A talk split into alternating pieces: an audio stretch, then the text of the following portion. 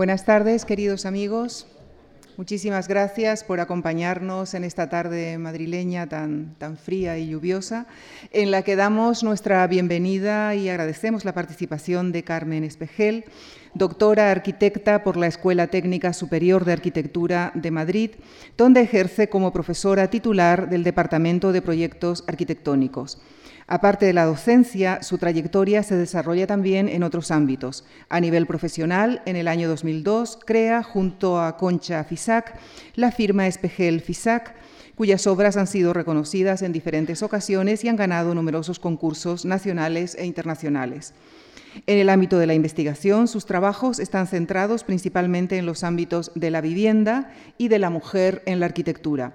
Entre sus numerosos libros destaco el titulado Heroínas del Espacio, Mujeres Arquitectos en el Movimiento Moderno, que fue una fuente de inspiración para nosotros cuando decidimos abordar la temática de este ciclo.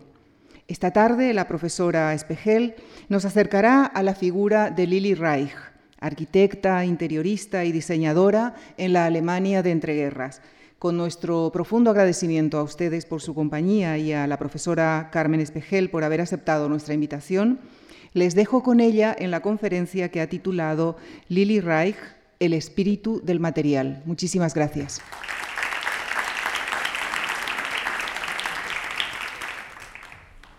Buenas tardes, es un honor y un placer estar aquí para hablar de un tema que, bueno, me ha interesado especialmente como ha contado mi presentadora, eh, que ha sido el, papel de la mujer y la relación de la mujer con la arquitectura. Escribí un libro hace ya bastantes años, es Heroínas del Espacio, y efectivamente en la portada aparecían las cuatro mujeres en la segunda edición, y las cuatro mujeres que, forman este ciclo. Em, porque el, problema de la mujer en la arquitectura ha sido fundamentalmente, sobre todo estas, eh, las grandes, que han estado detrás también de grandes hombres y que han aparecido por prácticamente no han aparecido en la historia de, eh, eh, de, la arquitectura. A mí me gusta pensar, como la filósofa eh, Susan Bookmores, que la historia es algo que la construimos permanentemente, que no es algo estable, no es algo fijo, no es algo definido que alguien dice, escribe y queda permanentemente para siempre dicho, sino que la historia es un elemento vivo que cada generación, con sus ojos, con su mirada, con su posicionamiento ético, estético, político, crítico eh, es capaz de volver a, releer. Eh, algunas investigadoras, y, yo particularmente, nos hemos dedicado a, mm, tratar eh, de quitar los velos que la historia, porque fundamentalmente fue escrita por hombres en estas épocas, pues ocultaron a muchas de estas mujeres que hicieron grandes trabajos. por supuesto que el trabajo que hicieron con esos arquitectos fue fundamental para sus carreras, pero tuvieron carreras antes, con y después de, esos grandes maestros. Em, dicho esto, eh, quisiera em, hacer una pequeña eh, introducción. La mujer y la arquitectura, parece que no estábamos relacionadas con la, arquitectura, somos la primera arquitectura, somos el primer lugar, el primer cobijo, construimos el primer cobijo del ser humano, o sea que tenemos mucho que ver con la arquitectura. En las eh, sociedades primitivas eh, eh, donde los papeles son, digamos, están muy eh, repartidos entre los varones y las hembras, la mujer siempre tenía cargo, normalmente en sociedades nómadas, el, montaje de la tienda, la disposición de, la arquitectura del hábitat donde ellos vivían. Pero me gusta esta imagen de Christine de Pizan, la primera... Em, la primera escritora profesional francesa que en el año 1405 eh, eh, escribe, eh, un poco en réplica al, al libro de Boccaccio, de un siglo antes, escribe este, este libro, Ciudad de, las Damas, Cité de Dames, en el que Christine, junto a la razón, pero Christine explica que lo que quieren es nada más que construir una ciudad para no ser calumniadas, una ciudad para estar libres y poder ser capaces de desarrollar sus talentos. No pide más. No es un sitio para defenderse físicamente, es un sitio para defenderse intelectualmente. ¿no? Y, me gusta, ¿no? aquí están ella y la razón construyendo ese muro que la separa y que les va a permitir eh, construir sus eh, potencialidades artísticas, etc. ¿no? Y de hecho, pintoras, escultoras, escritoras, etc. el, mundo del final del siglo, digamos, en el siglo XVIII, se ve muy bien reflejado cómo era el mundo, la mujer en relación al mundo y a la sociedad. en este mm, cuadro de Johann Sofani, los miembros de la Real Academia Inglesa, eh, dentro de los miembros fundadores de la Real Academia había dos mujeres, eh, Angélica Kaufmann y Mary Moser, pero me gustaría que me, dijeran dónde están, porque seguramente no las vean, no las descubrirán, porque han pasado de ser sujetos del arte, o sea, productoras del arte, pintoras, han pasado a ser eh, sujetos, perdón, han pasado a ser de, sujetos del arte a objetos de arte. Se han transformado en unos bustos que han quedado colgados en la pared no podían pertenecer, no podían estar en esta sala porque había personas eh, desnudas, estaban los modelos desnudos y ellas no podían aparecer. La cultura del momento no les permitía aparecer. Por lo tanto, el, mundo este, eh, eh, digamos, la aparición de la mujer en la sociedad parece como si no hubiera existido. A mí me encantó cuando escribí este libro, hice estas investigaciones, descubrir que había muchísimas pioneras en la arquitectura, en la pintura, pero también había guerreras, había mujeres que pilotaban aviones, ha habido investigaciones investigadoras, eh, ingenieras, hay eh, una enorme cantidad de mujeres que han quedado sencillamente eh, ocultas en la historia que ha sido contada. El siglo XX es un siglo brutal, sobre todo el comienzo, el comienzo del siglo XX, los primeros 30 años del siglo XX son impresionantes. Y la mujer pasa, digamos, de este estatus a este otro. Eh, en muy poquito tiempo, en 20 años, en 25 años prácticamente. ¿no? De 1900 estábamos viendo a Lady Otorin Morrell, que fue una gran mecenas del arte, amiga del grupo Bloomsbury, de Virginia Woolf, digamos, le subvencionaba, era una tipa eh, eh, interesantísima, pero um, yo creo que es la, mujer del 19, es la mujer ¿no? del Imperio Británico, de lo, que ha, de lo que ha quedado del siglo XIX, de la caída eh, del Imperio Británico, ¿no? Eh, con jaqueca, eh, vestida con unos ropajes que prácticamente la impiden trabajar. Y frente a eso ¿no? llegamos a el París de entreguerras, convulso, espectacular, con esta bellísima Josephine Baker cuando estaba danzando en el, Folies Bergère, ya sin ningún tipo de tapujo, con el pelo a lo garçon, cortado a lo garçon. Eh, es, un, es eh, un momento eh, muy apasionante. Bueno, mujeres, ha habido muchas, grandes mujeres todas ellas. A ver, aquí tengo el, sí, Lily Reich, que vamos a hablar hoy de ella, pero Ray Eames, todas con sus compañeros a veces, como Charles Eames o Lotte Besse, que fue eh, compañera sentimental eh, de Hannes Meyer, pero también luego se casó con Marestam, uno de los grandes arquitectos, pero también con carreras propias, todas ellas extraordinarias. Grete Sutzelichowski, que será el último, el, siguiente ciclo que lo va a hacer eh, mi compañera. Grete con la, con, en Frankfurt am Main, sobre todo con Ernst May, pero que también tiene carrera propia antes y después. Ana Mutesius y su marido Germán Mutesius, Margaret MacDonald, todos conocemos a los Macintoshes, eh, la, mujer de Macintosh, y, y, Aileen Gray finalmente también con Jan Badovici, que fue su mentor, digamos, intelectual. Eh, son todas ellas mujeres arquitectas que aparecen eh, en, esos, tiempos. ¿Qué hacen? Yo creo que lo fundamental para mí es entender que em, em, la arquitectura abstracta del movimiento moderno es una arquitectura bastante difícil de habitar. Es una arquitectura eh, prístina, es una arquitectura eh, casi sin, eh, ¿no? sin ornamento, que diría Adolf Loos, es una arquitectura em, en, cierto modo inhabitable. ¿no? Entonces ellas habitan el barril de Diógenes. Este era, esta imagen, el, barril era el sumum de, de Saligkeit, de, objetividad de Le Corbusier.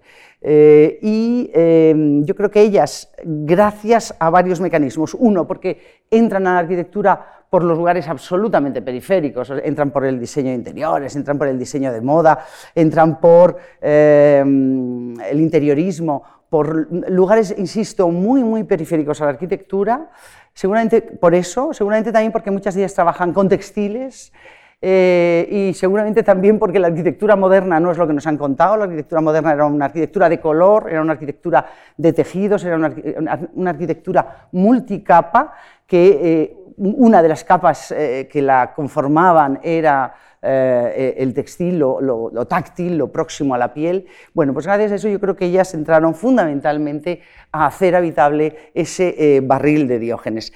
Muy rápidamente, por nada más que eh, un repaso rápido por el siglo, estos comienzos, estos 26 años, desde Fritz Lang hasta Freud, tenemos 1900, 1926, 26 años que convulsos, mm, espectacularmente convulsos. Die Brücke, los alemanes, el expresionismo, pero tenemos a Kafka por aquí, pero también tenemos la Primera Guerra Mundial, que es un quiebro brutal, tenemos a Wittgenstein y su tratado eh, filosófico, pero hay descubrimientos, eh, el, bacilo de Koch, eh, que produce la tuberculosis, pero también el, gas argón, o Schomberg con el dodecafonismo, todo está por hacer.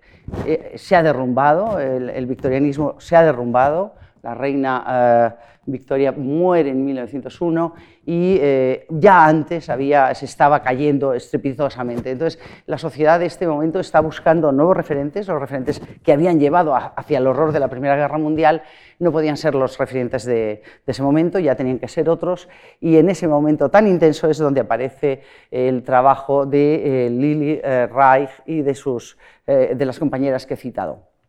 Eh, nace en 1885 y muere dos años después del final eh, de la Segunda Guerra Mundial.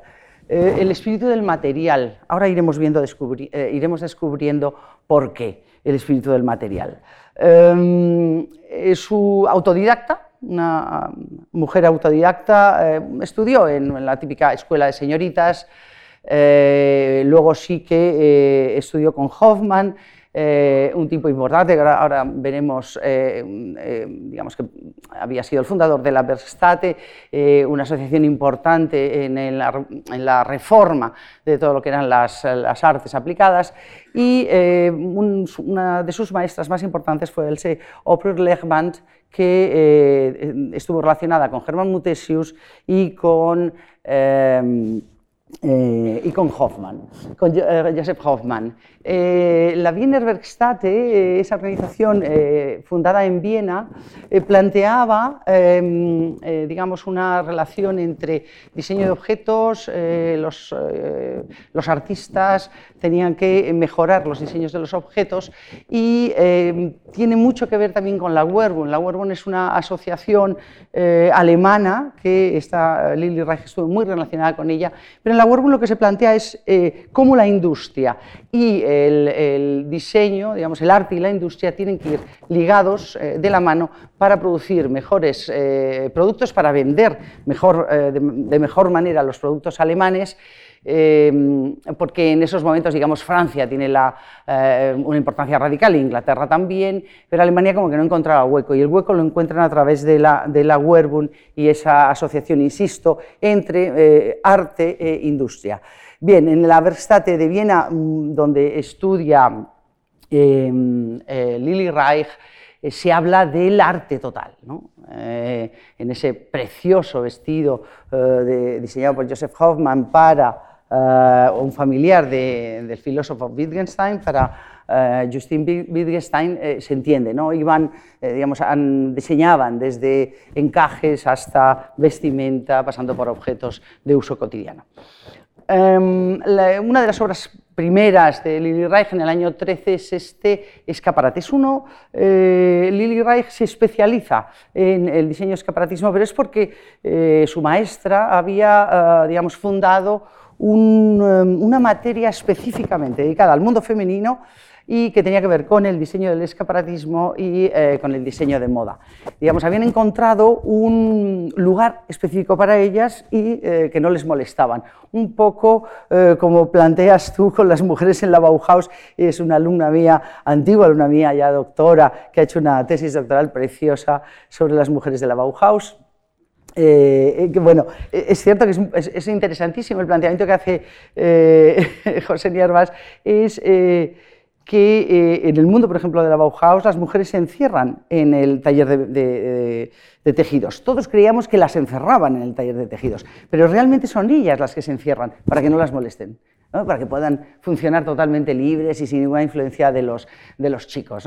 Eh, yo creo que aquí pasa un poco lo mismo. Esa asociación es una asociación donde ellas pueden, es una asociación específicamente femenina para profesionales, eh, eh, mujeres, y bueno, pues una de las ramas, de las materias que desarrollan y que aprenden, que está muy ligada con esa idea que os explico de, em, de ser capaces eh, de mejorar la venta de los productos alemanes eh, en esa relación entre la industria y el arte. Bueno, pues esta es la primera obra, es eh, una pieza, es un escaparate muy abstracto, aunque todavía tiene bueno, pues unos ciertos restos de co, es de 1913 y cómo explica el, hecho farmacéutico, ¿no?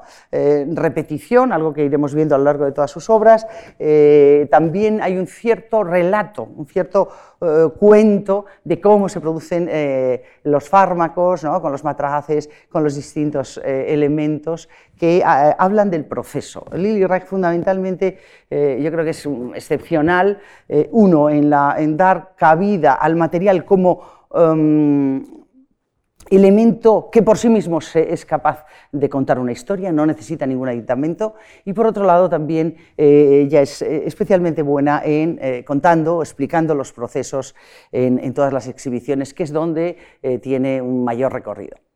De ese año a este hay casi 10, ¿no? 22, 13, hay un paso, ¿no? hay un salto grande de uno a otro, ahí todavía en el anterior se está contando un cierto relato, eh, es más descriptivo. Aquí no, aquí ya eh, el material es eh, esa ropa. Em, acompaña un artículo que, que, escribió ella sobre cuestiones de moda, pero ¿qué, qué ocurre? No vemos nada, ¿no? El, fondo es un fondo abstracto, casi las herramientas de las que cuelga la ropa prácticamente desaparecen porque son oscuras, porque son unas barras casi imperceptibles, con lo cual lo único de lo que está hablando es del objeto en sí. El objeto es, es el, toma importancia y se vende él solo a sí mismo. Estamos ya en la abstracción de la modernidad. Bien, la Werbun, eh, como digo, es esa asociación eh, que impulsó, que fue muy importante para el diseño moderno y que impulsó eh, Em, digamos, por un lado, eh, la calidad de los objetos alemanes. Eh, Lili Reich en el año 20 em, llega a ser eh, directora o forma parte del comité de dirección de la Werbun y entre el año 22 y el año 26 es la encargada de este edificio, digamos, del contenido de este edificio que es la Casa de la Werbun. Em, y encargada, está encargada de que todo lo que se exponga en estos eh, escaparates sean eh, los, objetos, digamos, los productos tengan una altísima calidad, pero también que el, eh, despliegue, ¿no? el display de cómo se montan esos objetos, cómo se exponen, también tienen que pasar por sus manos, digamos, un control de calidad extraordinario. Mm, ella diseña a la vez eh, ropa, aprendió bordado Kurbel, que es un bordado del Jugendstil, digamos, estamos en este, el Jugendstil viene a ser eh, el Art Nouveau, ¿no? esos estilos nuevos eh, europeos, ligado también con el Arts and Crafts de, los Macintosh en, en, Edimburgo, de los ingleses. Digamos que son estilos que están tratando de buscar una cierta reforma en el diseño de la ropa y eh, con ropas más cómodas también para la mujer, con eh, eh, ropas más sencillas en cuanto a su, em, a su em, diseño y más abstractas. Bien, pasamos al mundo de las exposiciones. En el año 26 mm, eh, le encargan a Lili Reich una eh, exposición que será bastante clave en su, en su carrera porque a partir de aquí, digamos, se especializa eh, en este campo. Y se titula de la, fibra al tejido y es en la Feria Internacional de Frankfurt. Mm, novedoso, ¿qué tenemos de novedoso respecto a las anteriores? Em, Lili Reich, eh, frente a plantear lo que se había hecho hasta entonces, que era, eh, digamos, em, hablar de, los tejidos, pero no contar específicamente cómo se eh, construían esos tejidos, Lili Reich apuesta justo por lo contrario, ¿no? y hace una, una enorme exposición con muchísimos objetos desde la fibra al tejido. Eh, también em, las críticas de la época eh, dicen que es una exposición eh, especialmente racional y, yo creo que es claro, ¿no? estos carteles, esa tipografía tan moderna, tan racional, sin serifa, los carteles en blanco, un poco seccionando y construyendo las distintas secciones de, la exposición, pues efectivamente hace que tenga bastante importancia en su carrera. Eh, Lili Reich em, eh, ha hecho, em, como digo, diseños de escaparates, diseños de moda, eh, ha hecho también algo de interiorismo, ha diseñado algún mueble, pero el año 26 es un año radical e importante para ella porque es el año en que entra en contacto con Mies van der Rohe, el gran arquitecto de la modernidad, em, y se asocian. desde el año prácticamente 10 años están asociados y eh, eh, finalmente hasta Wikipedia eh, ya reconoce que muchas de las grandes obras que hemos conocido siempre, que hemos estudiado siempre, como que eran de Mies van der Rohe, concretamente dos, el pabellón de Barcelona y la casa Tugendhat, en Breno ya la autoría ah, aparece como de, ambos, ya no solo es la autoría de Mies van der Rohe, sino que hay una, un trabajo interesantísimo que ha hecho Cristiane Lange, eh, eh, una investigadora que, bueno, utilizando hasta métodos, digamos, em, grafológicos y análisis grafológicos y, digamos, comparativas estilísticas, etcétera, y documentales, pues ha descubierto que hay una clara también autoría de Lili Reich. Con lo cual, eh, estoy encantada porque hasta, eh, digamos, hasta la Wikipedia ya considera que eso es un hecho. Lo intuíamos, pero no se podía decir, ¿no? Se tiene que demostrar, que es algo que eh, resulta durísimo en el mundo de las mujeres, demostrar lo evidente. ¿No? estar permanentemente luchando por la evidencia. En el caso de las féminas siempre es un camino más largo, eh, que en el de los hombres. Bien, en este momento, aunque estas imágenes son, son posteriores, son de eh, Herbert eh, Bayer, un profesor de, la Bauhaus, se está, mm, digamos, el, mundo de la exhibición está empezando, ¿no? es, está en pañales y entonces hay una, digamos, hay una, varias formas de entender que tiene que cambiar. ¿no? por un lado, el punto de vista del observador se tiene muy en cuenta, la psicología y eh, se entiende que hay una relación entre psicología y venta eh, y, exposición, por lo tanto. Em, la modernidad eh, cambia también en, este sentido, ¿no? en el sentido de mirar y de observar y de exponer. Es muy bonita esta exposición porque el, digamos, el espacio envuelve totalmente con esas fotografías, envuelve al, al observador. Bien, el mundo de lo efímero tiene un gran recorrido en, en, perdón, Lili Reich, pero eh, el mundo del habitar también es otro de los lugares que ella eh, investiga y que ella trabaja más. En este caso estamos hablando de la colonia, el primer encargo que les hacen conjuntamente, que es la, en la colonia Weissenhof, eh, bueno, convence... Mies convence para que encarguen también a Lili Reich todo el desarrollo de la feria y eh, eh, Miss van der Rohe hace lo que seguramente conozcan bastante bien, habla del habitar, ese es el habitar que no, que no se quiere, el habitar del 19, de la burguesía aristocrática, llena de objetos, eh, oscuro, etc. Y la modernidad lo que quiere es un lugar limpio, nuevo y pristino. ¿no? Em, conocerán esta, esta, exposición, seguro, que es la Wessenhof eh, de Stuttgart y eh, se conoce como la residencia eh, de vivienda moderna. En ella, Mies invitó a, diferentes arquitectos, me parece que, a ver, aquí tenemos a las viviendas de Le Corbusier, aquí el propio bloque de Mies van der Rohe, Peter Benens por aquí arriba, JJPU también por aquí, en estas casas en hilera. Digamos, hay buenos arquitectos y grandes arquitectos, los mejores arquitectos europeos están en esta exposición haciendo viviendas, eh, la mayor parte unifamiliares o adosadas, excepto Mies que hace esa vivienda en bloque y el interior es eh, diseñado y amueblado también por, eh, por Lili Reich. vemos las dos imágenes, las dos fachadas del edificio, con esas ventanas, ¿no? la fenêtre longueur, eh, etc. Y ese interior, un interior ya eh, abstracto, un interior sin ornamento, un interior limpio, neto, totalmente eh, entrado en la modernidad. Pero me gusta señalar que Lili Reich está aquí también ya, ¿no? Están en el diseño de esa pieza del espejo, por ejemplo, es muy bonito. Porque los muebles también, hemos creído siempre que eran todos de Mies y ahora empezamos a saber que algunos eran de Mies, otros eran de Lili Reich y otros eran de ambos, los hicieron conjuntamente.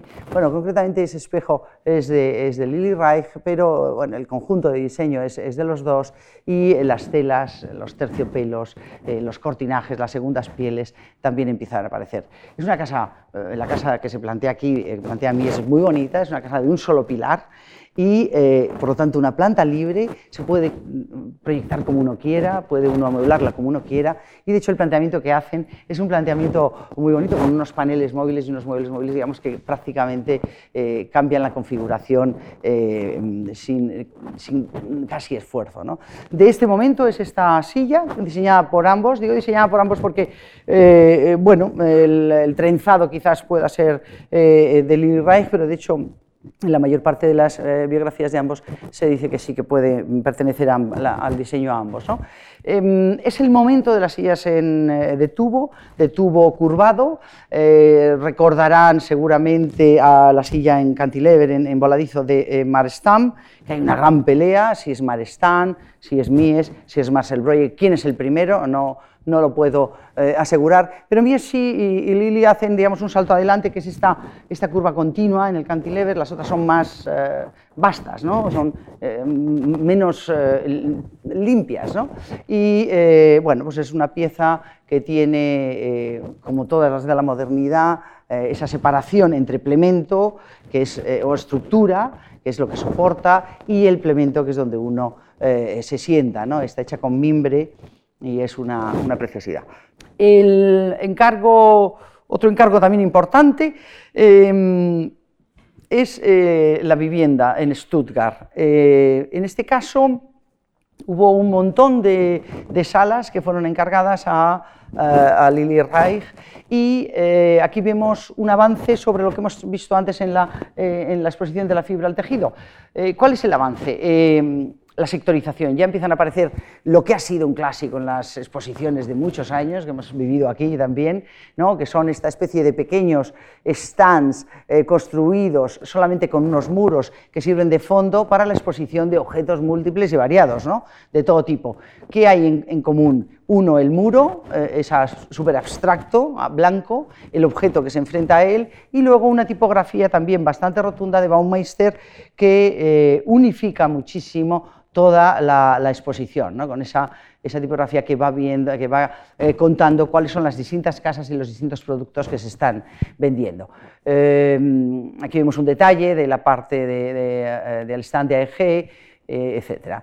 Pero también se le encarga a la sala de tejidos, donde aparece por primera vez, de las primeras veces, esa um, ese leitmotiv que va a continuar a lo largo de su carrera, que es la idea del material que les he contado. El material en sí mismo es suficiente, no es una buena fotografía, luego las tendremos mejores con un tema muy parecido y recurrente, pero la idea de que el material, en este caso las telas, eh, y su caída y su, mm, eh, eh, textura y su forma, de, la transparencia que tienen, etcétera, pero fundamentalmente la caída es lo fundamental. Y por lo tanto inventa, ¿no? diseña estas, estas piezas que van cambiando de altura para ir mostrando cómo son las distintas caídas. Pero la sala que hace con que, encarga, eh, que, realiza con MIES, porque MIES convence a la industria eh, local eh, del vidrio para hacer un, este stand, es el cambio, digamos, como de paradigma, ¿no?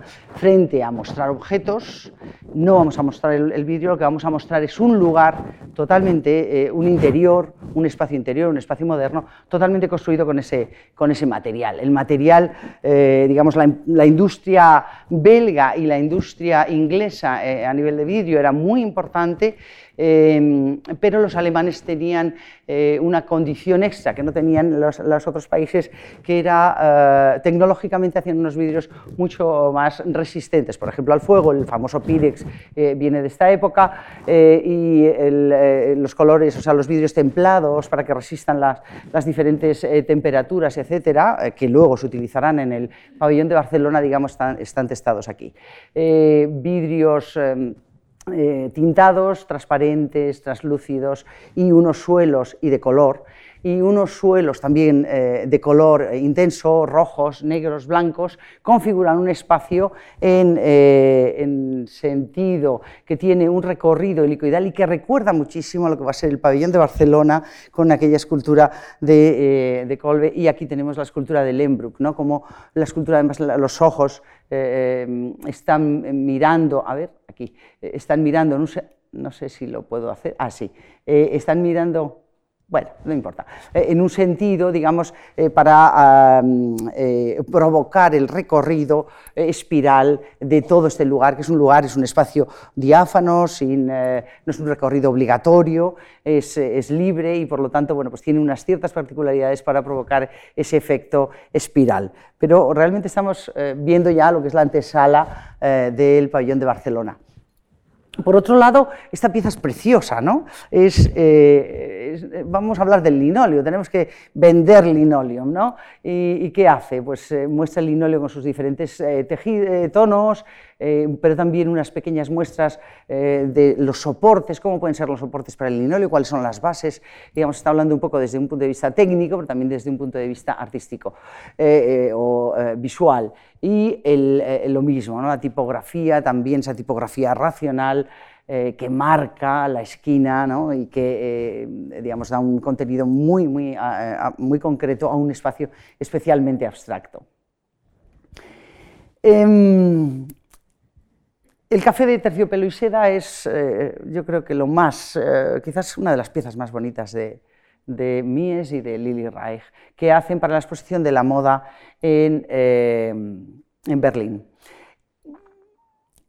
Es, eh, digamos, el, comienzo eh, del muro suspendido que tanto utiliza Mies eh, después, que utilizarán, por supuesto, en el pabellón de Barcelona, pero que tanto se utilizará, por su parte, en todas las, arquitecturas que hace. La idea del, muro, ¿no? estos mm, planos mixtilíneos, estos elementos vibrantes, Está construido con terciopelo y seda, pero tienen que imaginárselo con color. ¿no? Es un lugar dentro de una gran sala de exposiciones, de exhibiciones, es un lugar para descansar, es un café que tiene como, ah, ahora sí se ha conectado, que tiene eh, pequeños lugares para descansar, pero que son todos muy distintos, porque además las alturas también de estos planos, como hemos visto antes con los tejidos, son diversas y eh, los colores también son muy llamativos. Creo que tengo una imagen Aquí se ven algo, ya empiezan a notarse algo esos colores, pero donde se ven bien quizás sea aquí, ¿no? en esta eh, restitución que ha hecho Enrique Colomés en, su tesis doctoral, que habla de eh, terciopelos negros, rojos y anaranjados, eh, no, imagínenselo, es un, es un, espacio verdaderamente, ¿no? con los brillos, muy, muy especial. Sedas, sedas doradas, sedas plateadas, eh, amarillo limón y negras, ¿no? con lo cual ese espacio es un espacio eh, muy eh, dinámico, digamos, a nivel de color y también muy dinámico espacialmente porque es un espacio continuo, pero sectorizado. Es quizás la pieza más importante, me muestro ahí los colores un poco de lo que podría haber sido aquel lugar. con estas maquetas de Juan de Dios también podemos hacernos una, idea. se hizo una exposición hace ya muchos años, yo creo que en el año no sé, 80, 90, por ahí en los 80 o los 90, eh, Juan de Dios montó unas grandes exposiciones sobre arquitecturas ausentes, arquitecturas que habían desaparecido, y una de ellas era el café de terciopelo y seda, porque realmente es, un, icono en, la arquitectura y en el diseño arquitectónico del siglo XX. Bien, eh, llegamos a Barcelona, Barcelona está eh, eh, es, el, punto álgido, desde luego, de la carrera europea de Mies, ¿no? Eh, poco tiempo después se va a Estados Unidos y vemos aplicado, en cierto modo, muchas de las cosas que habían ido probando en las exposiciones. Las exposiciones en general se han, se han utilizado como un lugar para experimentar arquitectura. ¿no? Era arquitectura efímera, pero se experimentaba, se experimentaban los espacios, era muy fácil. ¿no? La arquitectura lo que tiene es que es súper lenta y como es muy lenta, pues cuesta muchísimo avanzar. Entonces utilizaban estos eh, elementos efímeros, eh, rápidos, estos montajes, para ir entendiendo eh, digamos, esa, esa, nueva arquitectura fluida, sin límites, continua, de discurso permanente. ¿no? Entonces aquí, por supuesto, eh, ya les digo que gracias a, a Cristiane Lange sabemos que no solo era uh, Mies van der Rohe el autor, es una relación, eh, han trabajado conjuntamente, estuvieron trabajando prácticamente 10 años, pero de una manera muy, muy eh, conectada. Ella era una mujer muy bien relacionada, también hay que decirlo, eh, trajo al mundo Mies, digamos, todos los conocimientos de, y todos los clientes que había tenido de, de exposiciones, la Werbun también, etcétera, con lo cual, em, digamos, ella estaba muy bien relacionada por un lado, era una grandísima organizadora, eh, gestionaba extraordinariamente bien, pero además tenía ese aporte que yo creo que es el eh, clave, que es el de la otra arquitectura, la arquitectura de la piel eh, más blanda, ah, más interior. ¿no? Bueno, ese tinte, por ejemplo, ¿no? del, del color azul turquesa, pues yo creo que tiene que ver con las ideas que hemos estado viendo anteriormente en las exposiciones. Mm, en Barcelona no solo se hizo el pabellón, el pabellón es, la, punta del iceberg, pero se hicieron muchísimas exposiciones dentro eh, de los feriales. Una de ellas es esta, preciosa, sin, ¿no? como aquí el material, digamos, no nos interesa tanto saber cómo se, ha hecho, cómo se hace la cerveza, es la cerveza Hackerbrow, no nos interesa saber cómo se hace la cerveza, ni el proceso, ni nada, pero aquí lo que nos ha, interesado es el objeto, el puro envase, pero cómo a través de una repetición eh, consigue, sabemos que se consigue la belleza, solo repitiendo un material, ¿no? repitiéndolo exhaustivamente, como colgándolo en abstracto eh, de ese muro con ese pequeño eh, estante que, casi inapreciable, donde no se sabe cómo se construye. Volvemos a, repetir la idea del muro que constituye un ámbito, con techo incluido, ¿no? que constituye un ámbito más cerrado, y los distintos tipos de, mm, de envases es lo que construye el eh, el stand, nada más, ¿no? Eh, las, eh, digamos, las botellas, pero por otro lado los grandes bidones, etcétera, ¿no? Y, por supuesto, el mobiliario de Lili y de En el caso del área de tejidos, volvemos a ¿no? recordar aquella fotografía que no era muy buena, vuelve a aparecer lo mismo, la idea de colgar el tejido, enfrentarlo, pero en este caso con un, con un dato extra. Eh, no solo el tejido se, muestra por sí mismo, sino que al enfrentarlo con el vidrio, con el vidrio coloreado, consigue, eh, digamos, como expresar mejor su eh, forma, su textura, su condición, su, su, eh, su, materia. ¿no? Por eso siempre hablo eh, en ese sentido de la materia espiritual. Yo creo que esta mujer era capaz de expresar la, la, materia sin necesidad de nada más, sin darle ningún otro aditamento. Pero en este caso sí lo hace, y lo hace enfrentándolo al vidrio, con distintos tonos, con distintas alturas, para que notemos cuál es la caída, cuáles son los pliegues, cómo se manejaría el, el tejido digamos, en, su uso. Bien, eh, la sala de química, eh, un detalle de las vitrinas, vitrinas siempre exquisitas, con una construcción eh, súper minimalista, con una construcción muy, muy abstracta también. el otro proyecto que hasta ahora creíamos que era de Mies, o hasta hace relativamente poco, es la Casa Tugendhat, que es una casa para una familia judía muy adinerada en Breno. Está en una ladera eh, vamos a ver, aquí, está en una ladera em, que cae hacia donde se ve la ciudad de Breno al fondo, con un gran jardín maravilloso, y la casa se escalona, se accede por la parte superior, desde la calle se accede a la planta de arriba, que es la planta eh, de los dormitorios, una entrada curiosa, entramos por arriba, por lo más íntimo, y bajamos eh, con una escalera preciosa hacia el salón que está en conexión con el, da igual, el salón que está en conexión con el, con el jardín. Estos vidrios son unos vidrios, por supuesto, eh, estos dos personajes están muy conectados con la industria del vídeo, como estamos viendo, pero estos vidrios quedan completamente escamoteados, bajan con un motorizados hacia aquí, una cosa para el momento bastante eh, impresionante, están motorizados, se pueden deslizar y queda completamente la casa conectada con el paisaje. Bien, pero voy a pasar a a la, diapositiva anterior para eh, entenderlo. Esa planta eh, pública, digamos la planta eh, de día, que es esta que vemos aquí, con el jardín de invierno al fondo, con el gran vidrio hacia el jardín que va cayendo, que es ese que está ahí a la derecha, y con los distintos sectores que se van haciendo, como hemos visto en las exposiciones, con muros de una materialidad exquisita, también está controlada a través de algo que casi nunca veíamos, ¿no? que son esos eh, grandes eh, rieles de los que cuelgan los terciopelos, las sedas, los visillos, con más o menor transparencia, con mayor o, menor opacidad. Claro, son casas, uno no se imagina una escena piano ¿no? en esta casa, y al lado, eh, aquí a la izquierda, que está la biblioteca, alguien leyendo un libro. Quiero decir que, eh, no se puede en, esta eh, arquitectura de continuidad controlar acústicamente los, los, sectores. Por lo tanto, yo creo que las, las cortinas, los cortinajes, las telas hacen que eso sea, por un lado, habitable, acústicamente sea razonable y se pueda habitar en distintos puntos de la casa sin problemas.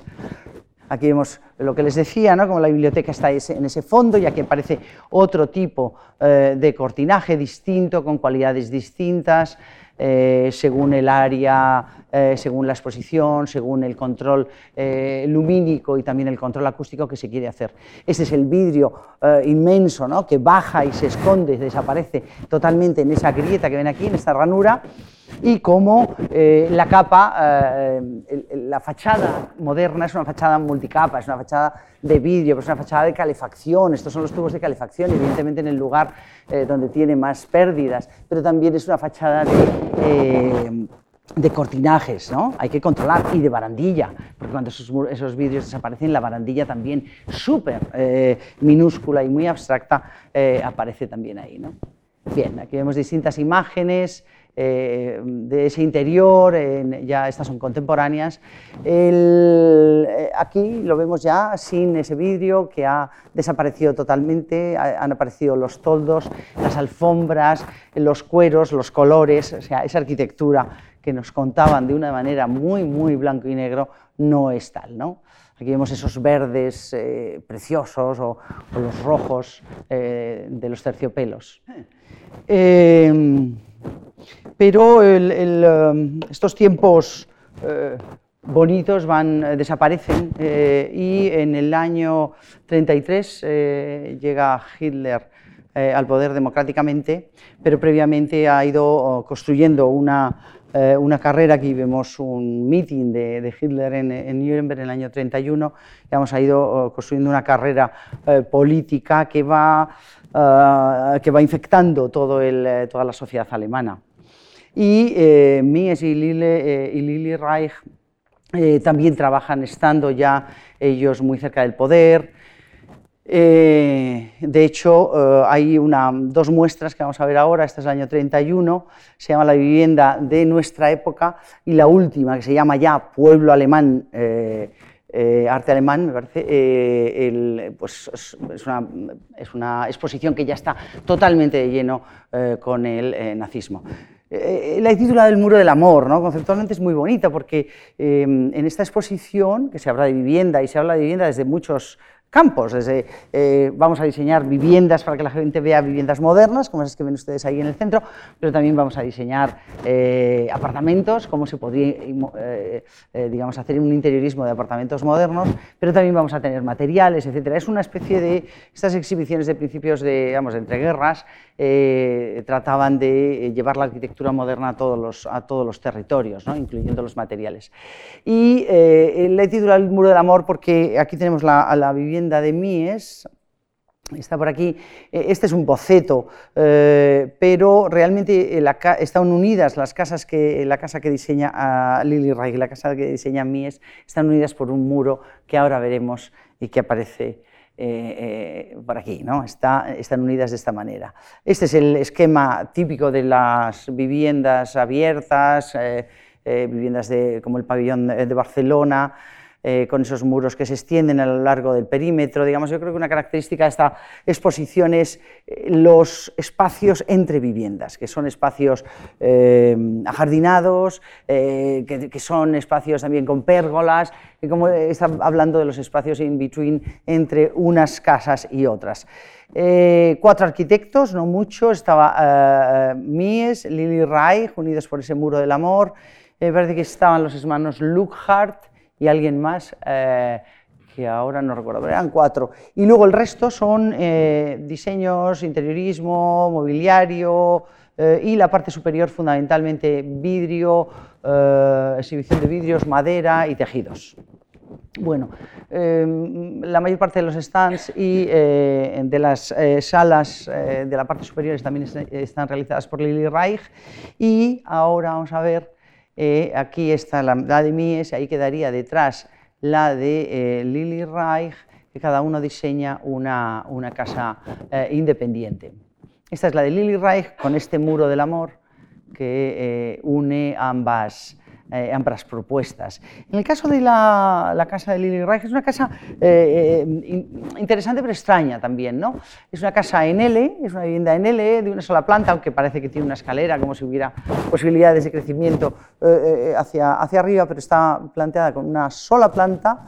La zona de día quedaría aquí a la derecha, en la, parte de la L larga y la zona de noche con dos dormitorios, muy típico de la burguesía, de la alta burguesía eh, europea eh, de esos años, con el eh, dormitorio para el hombre, que es el superior, y el dormitorio femenino en la parte inferior.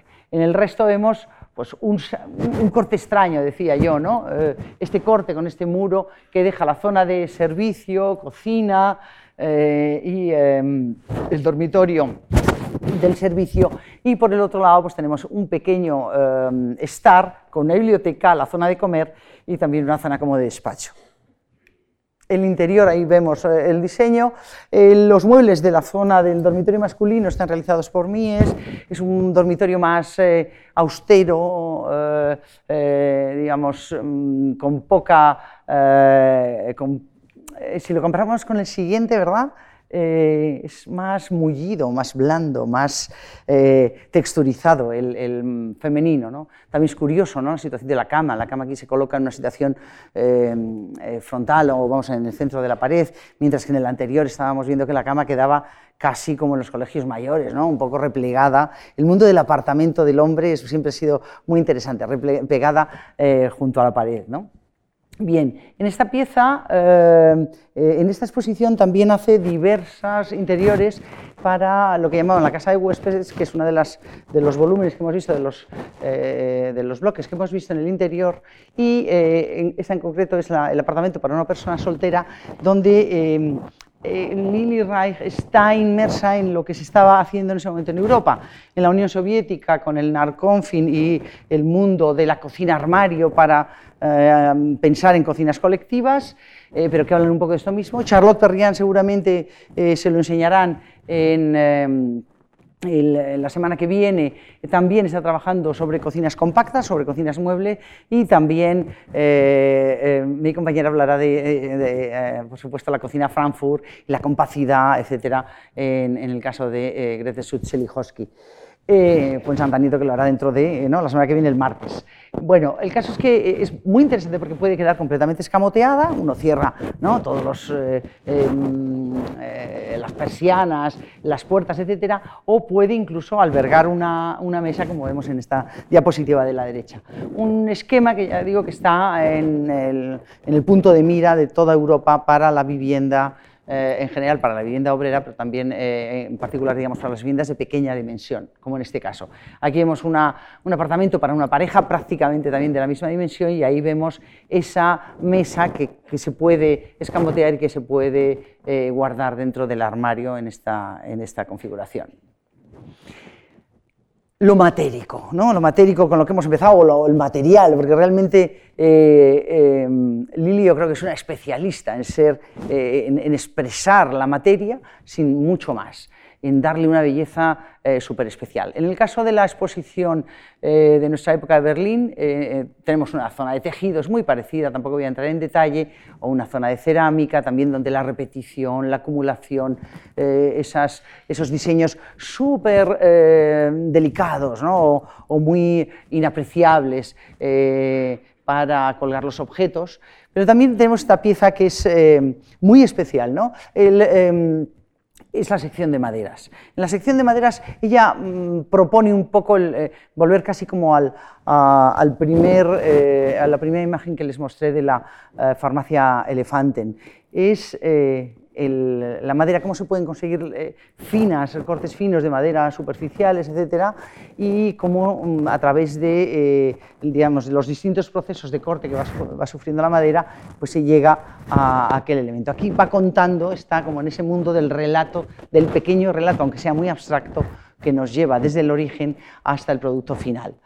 Eh, el mundo del mobiliario, como les he dicho, mm, siempre ha habido ahí una eh, una gran polémica, pero eh, en el año 31 hacen el catálogo de muebles metálicos Bamber, donde eh, bueno, pues hemos descubierto que efectivamente Mies tiene muchos, muchos diseños que conocemos bien, algunos ya digo que son colectivos porque él diseña la, conceptualmente a lo mejor una parte del mueble, pero ya añade un componente, un, final, una eh, un tipo de acabado distinto del que había propuesto Mies, y, pero hay algunos que son también de ella específicamente, como es esta silla o estas mesas que vamos a ver aquí un poquito en general. ¿no? La silla de jardín, que estaba pensada y diseñada para eh, la vivienda del Muro del Amor, que les, les, he mostrado, o la cama, que también la hemos visto en el dormitorio eh, femenino, la cama de acero cromado tubular, es, el momento de los, eh, de los aceros, eh, de los muebles tubulares, limpios, higiénicos,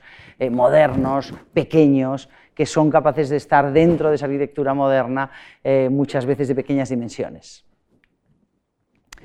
Y Lili Reich también, también se dedicó a la enseñanza, no, no demasiado, pero sí estuvo entre el año 32, un año solamente en la Bauhaus eh, dando clase y dirigiendo el taller de tejidos. La Bauhaus tuvo tres sedes, eh, eh, Weimar, Dessau y Berlín, tres directores fundamentalmente, Gropius, que es el, promotor de la idea, que digamos es una herencia como de la Werbung, de, de, la Werbung alemana, y la sede de, de, Dessau es Hannes Meyer, bueno, está Gropius un tiempo y luego Hannes Meyer, Hannes Meyer es un tipo más radical, eh, de izquierdas que eh, bueno, pues toma un, recorrido que, por supuesto, los nazis deciden que no es el apropiado y la cierran, y finalmente se abre, pero ya muy decadentemente, muy en un final, un poco en un epílogo total, ya en Berlín, y este es un momento en el que ella entra a formar parte de ese, y lo dirige Mies van der Rohe, la, la sede de Berlín. Pero ya digo que dura muy poquito el tiempo que ella trabaja allí, hay muy, yo creo que tiene muy poca trascendencia en, sus eh, enseñanzas y en su eh, reestructuración, digamos, de los programas.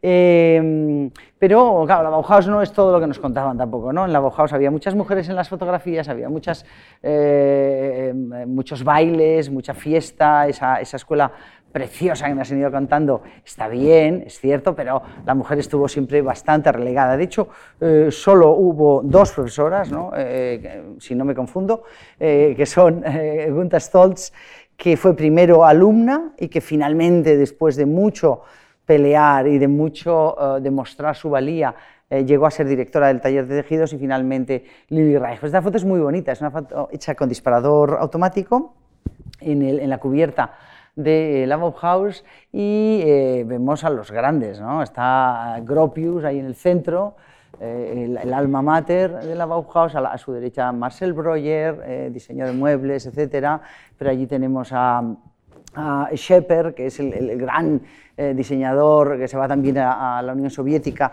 a, proyectar en, el Narconfin todo el diseño de, colores, de cómo tiene que funcionar el edificio, pero Moholy Nagy y por supuesto estos dos grandes eh, pintores, ¿no? Kandinsky, Paul y eh, Oscar Schlemmer, recordamos sus preciosos bailes triádicos y, perdón, y su eh, diseño de estos de estas costumes, no me sale la palabra en, disfraces. ¿no?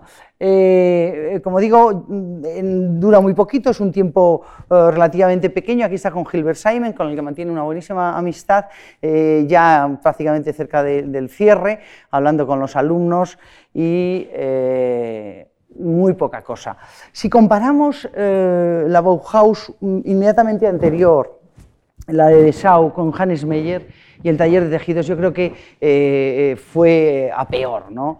Eh, ¿Por qué? Porque en el, momento de, mm, eh, de, Hannes Meyer, frente a ser un lugar, digamos, un taller decorativo, eh, el, tejido se transforma en algo más. Se quiere hacer arquitectura también con el tejido. Entonces los tejidos pasan a, ser funcionales, ¿no? Y de repente, fíjense, tienen tejidos que reflejan la luz, que con determinadas mezclas de materiales son capaces también de amortiguar el sonido, etcétera. Digamos, un, un nivel funcional. Estos son materiales, tejidos con celofán que se eh, diseñan para, la, em, para Bernau. Y en cambio, en el, momento en que Lily Reich está con Annie Albers también, ¿no? la misma diseñadora, pero aquí ya conjuntamente con Lily Reich, digamos, vuelven otra vez al modelo casi eh, decorativo eh, del, del, tejido, ¿no? ha perdido digamos, esa condición más funcional.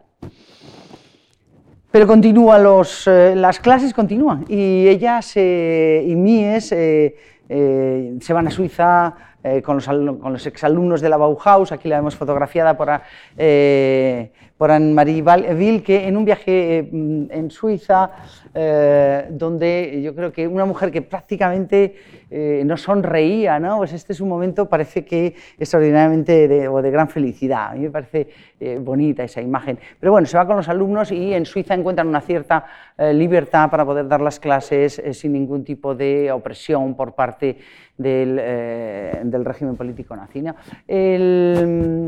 La exposición quizás más importante, eh, pero ya en el, eh, digamos, dentro de, el, momento con, el nazismo ya muy, muy potente es esta, yo creo que esta imagen refleja claramente el gusto popular de los nazis, digamos, ¿no? como el, todas las, mm, los bibelots, todas las piezas que se muestran en el interior frente a las... Eh, eh, eh, las vitrinas que contienen esas piezas. ¿no? A mí me parece magnífico esta, este último momento, es un último estertor de la modernidad, los tubos de acero inoxidable, los vidrios curvos, prácticamente hay una quizás más bonita todavía que es aquella, ¿no? colgada con un tensor en el centro, súper ligera, súper bonita y bueno, pues ya eh, el nazismo está ya entrando por aquí y el, arte degenerado, que era como llamaban ellos a la modernidad, pues ya, ah, ya está entrando. ¿no? Eh, no voy a detenerme en este porque quiero pasar a lo que yo creo que es una de las partes más, eh, el, trabajo con el que a mí me gustaría que se quedaran eh, en la retina de una de las, de las, muchas cosas que hizo uh, Lili Reich y es eh, la sección de vídeo. En la sección de vídeo ya ha pasado, ¿no? hemos visto muchas opciones, hemos visto vídeos tintados, hemos visto estancias completamente envueltas en vídeo, aquí el vídeo se multiplica, se gradúa, se, se, trabajan todas las texturas, los, los, pliegues del vídeo también, ¿no? un, vídeo doblado, no es, digamos, la tecnología alemana, en este caso sí que ya era bastante distinta de la tecnología inglesa y, y, eh, belga de la industria del vídeo, y ya, ¿no? yo creo que esta es la pieza eh, final. Aquí yo creo que vamos a prácticamente a terminar. Estamos hablando de un vídeo curvo, una tecnología absolutamente eh, impresionante de los alemanes. ¿Cómo lo puedo expresar? ¿no? Pues 3x3, 9 semicilindros, nueve semicilindros que están sujetos con lo mínimo. O sea, no hay un soporte más pequeño, ¿no? Yo creo que es el mínimo soporte para que aquello sea estable y no caiga. Y eh, esos brillos eh, preciosos, subyugadores, eh, maravillosos de las distintas curvaturas, en contraste con la rafia del suelo, ¿no? un suelo mucho más rugoso, más texturizado. y finalmente, pues una barandilla que tiene que ser también ligera, mínima, inapreciable para que uno no, pueda eh, golpearse con los objetos al pasar porque casi no los aprecia. Eh, este es para mí el, momento eh, cumbre quizás de la, de la obra de, de Lili Reich. en el año 39 se va Mies a en el año 38, 39, en el año 38 se va al, IIT, al, Illinois Institute of Technology de Chicago a, dar clases, le invitan y es una manera de exiliarse de Alemania. Ella viaja en el año 39, trabaja, colabora con él unos meses en Chicago, eh, pero algo pasa entre ellos, no sabemos muy bien, si hay otra mujer, si sencillamente él quiere volar esa parte de su vida quiere hacerla ya solo. El caso es que ella regresa, decide regresar a Alemania, siguen escribiéndose, teniendo una relación epistolar el tiempo en que ella vive y además ella lleva todos los negocios de Mies en, Europa. Por lo tanto, digamos, la relación no es mala finalmente vuelve, eh, eh, pretende coger el, Bremen, el, transatlántico más importante que unía Estados Unidos con Alemania. Eh, el último Bremen sale a escondidas el día de, que comienza la Segunda Guerra Mundial. Ella no lo, no lo, puede llegar a coger, pero bueno, finalmente es tenaz y es una mujer con, una, ¿no? con una fuerza extraordinaria, pues finalmente consigue llegar a Alemania y allí pasa la guerra su estudio se destruye, eh, vuelve a trabajar después de la guerra, eh, se dedica fundamentalmente a eh, hacer una, a rehacer o a, volver a montar la Werbun, digamos, de una forma democrática, con los aliados que se lo encargan, etc., hacerla como democrática y con, unas, con unos tintes distintos a los que había tenido hasta ese momento. Y eh, en esta, yo creo que ha sido, para mí Lili Reich es una de esas eh, eh, arquitectas, diseñadoras, interioristas, ya lo hemos visto en toda esta exposición, que quizás haya hecho uno de los, o algunos de los espacios y de, los, de las arquitecturas más bellas del siglo XX. Y aquí quedamos con su, con su sonrisa. Gracias.